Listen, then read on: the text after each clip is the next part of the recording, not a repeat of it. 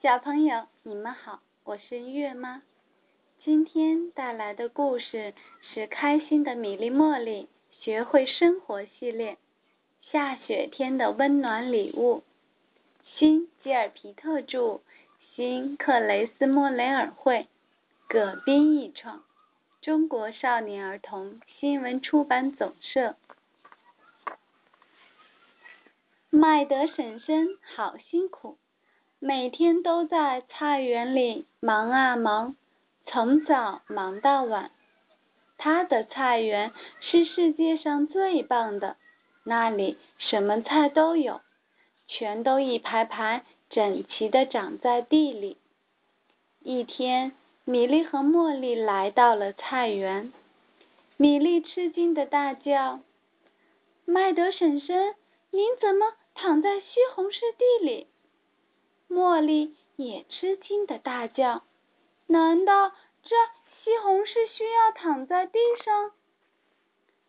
原来麦德婶婶的腿摔伤了，米莉和茉莉赶紧找来史密利医生。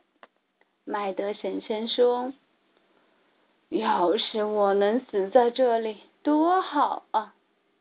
米莉说：“您不会死的。”茉莉说：“您肯定能活一百岁。”史密利医生说：“六个星期后，你就又可以走路了。”六个星期！麦德婶婶大声惊叫：“我不能六个星期不管我的菜园啊！”米莉和茉莉一起说。别着急，麦德婶婶，我们会帮您照看菜园的。米莉说：“我们还会给您毛线针和一些毛线。”茉莉说：“您可以织一条冬天用的毛毯。”斯密利医生说：“真是个好主意。”我不喜欢织毛毯，麦德婶婶不耐烦地说。我宁愿待在我的菜园里，我离不开我的菜园。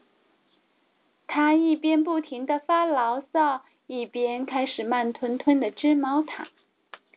几天过去了，麦德婶婶织啊织，一小块毛毯织出来了。他的牢骚比以前少多了。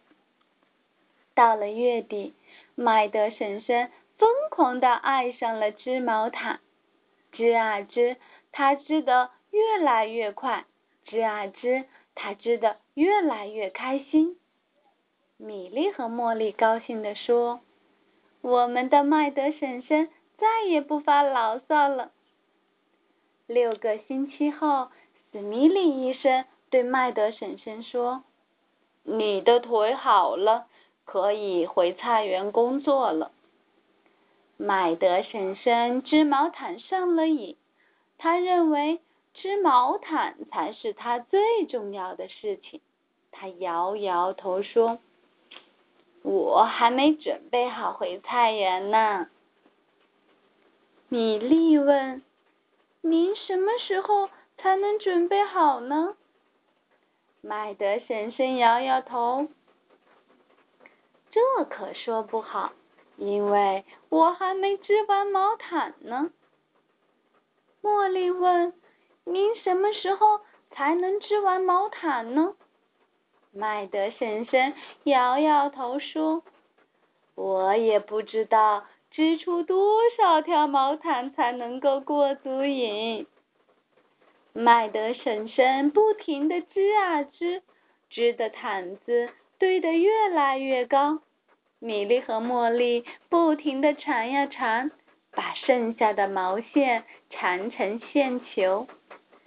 缠完了线球，他们还要赶快去照顾麦德婶婶的菜园。他们好累啊！当堆起的毯子把麦德婶婶挡住的时候，米莉悄悄地说：“我们。”是不是应该把史密利医生找来？茉莉说：“绝对应该。”史密利医生隔着堆成小山的毛毯，大声问：“麦德婶婶，你现在还好吗？”麦德婶婶坐在堆成小山的毛毯后面，不耐烦地说道：“没看见我正忙着织毛毯吗？别来打搅我。”史密利医生向米莉和茉莉吐了吐舌头，说道：“这次我也无能为力了。”一直到冬天开始下雪了，米莉和茉莉拼命的抢救菜园。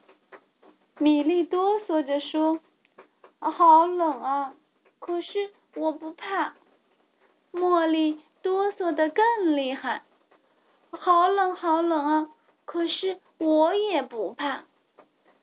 史密利医生在医院里辛苦的照顾着每一位病人。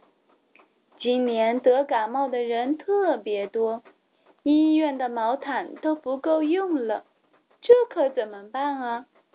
他忽然想到了麦德婶婶织的毛毯。史密利医生。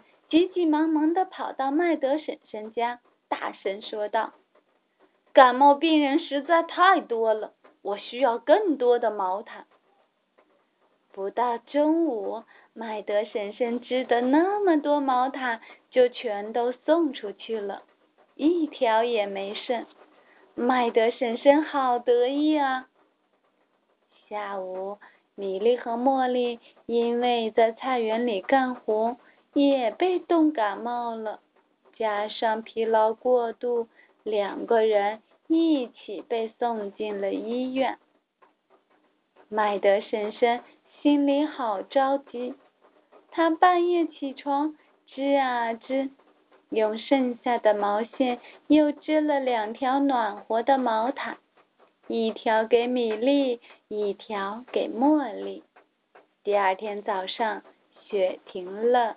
麦德婶婶又回到菜园里干活了。故事结束了，我们下次再见。